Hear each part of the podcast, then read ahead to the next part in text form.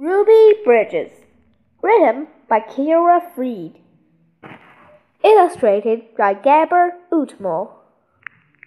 Who was Ruby Bridges? Ruby Bridges was a little girl who made a big difference. Ruby was born in 1954. She and her family lived in the South. What was the South like?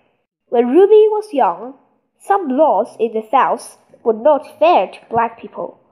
These laws kept black people and white people separate. A United States law said that all children had to go to the same schools. State laws in the South still kept black and white children separate. Black children and white children had to go to different schools. Many people worked to make Southern schools follow the United States law. How was Ruby brave?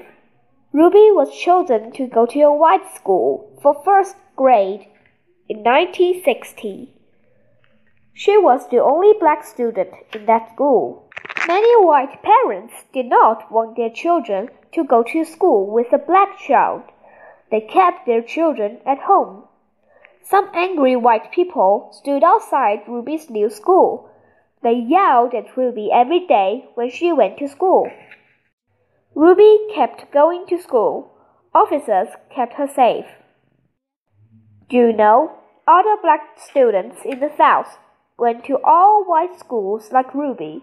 In 1957, nine black teenagers went to a white high school in Little Rock, Arkansas.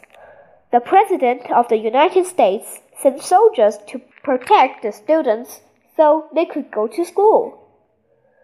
Many people helped Ruby while she went to school. Ruby had a very nice teacher named Mrs. Henry. Ruby was the only child in Mrs. Henry's classroom. All the other kids had been pulled out of the class by their parents. A man named Mr. Coles helped Ruby too.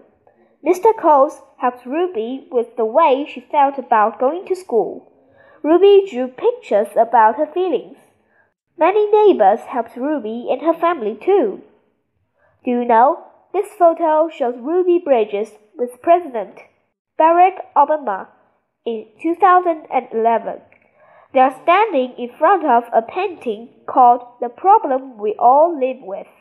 It shows Ruby being taken to school by officers. How did Ruby make a difference? Ruby was a brave girl who didn't let anything stop her from going to school. She showed people that children can help change a country.